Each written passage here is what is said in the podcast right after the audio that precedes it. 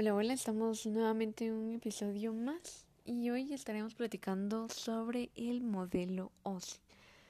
Vamos a entrar un poco a detalle sobre qué es el modelo OSI y aprenderemos sobre la capa número 1, que es la capa física, qué es, cómo funciona y para qué la utilizamos.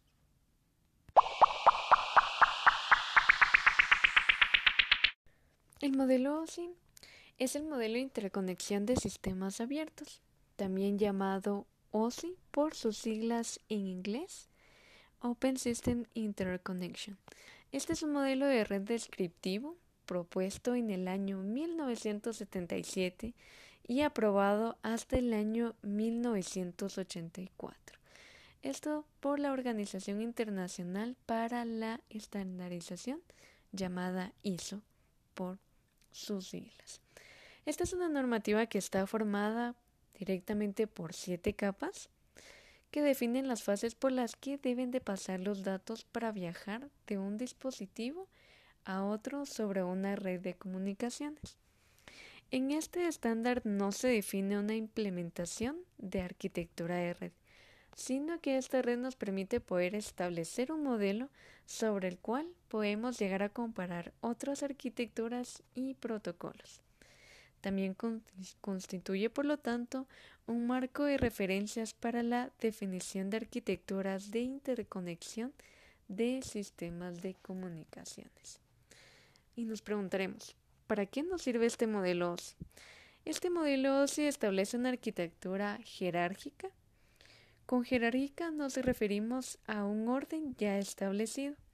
La idea principal es descomponer el proceso complejo de la comunicación en varios problemas más sencillos y asignar dichos problemas a las distintas capas, de forma que una capa no tenga que preocuparse por el proceso que realizan las otras. Según la estructura jerárquica, cada capa realiza servicios para la, la capa internamente. Esto también realiza los servicios para la capa inmediatamente superior, a la que devuelve los resultados obtenidos y a su vez demanda servicios a la capa inmediatamente superior.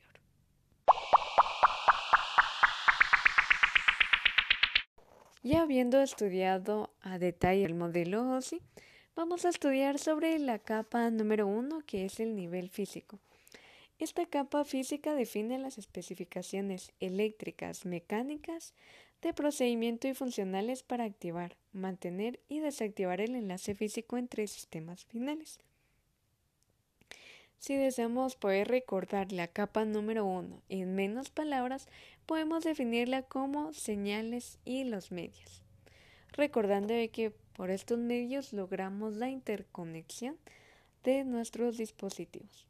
Una de las funciones principales es codificar en señales los dígitos binarios que representan las tramas de la capa de enlace de datos, además de transmitir y recibir estas señales a través de los medios físicos, ya sea por medio de alambres de cobre, fibra óptica o un medio inalámbrico que conecten los dispositivos de la red. También podemos definir como una de sus funciones principales poder obtener las características y definir en ellas los materiales, ya sea los componentes y conectores mecánicos y eléctricos a niveles de tensión que se van a usar en la transmisión de los datos por los medios físicos. Podemos definir las características funcionales de la interfaz estableciendo un mantenimiento y liberación del enlace físico. También podemos detallar que dentro del nivel físico, una de sus funciones está en poder transmitir el flujo de bits a través de un medio. Esto también nos permite poder manejar las señales eléctricas del medio de transmisión por medio de polos en un enchufe, etc. Aunque bien nos garantiza la conexión, no nos da fiabilidad de dicha conexión. Y con esto ya tenemos a definición y a detalle sobre el nivel físico. Continúa y veremos más sobre los siguientes capas.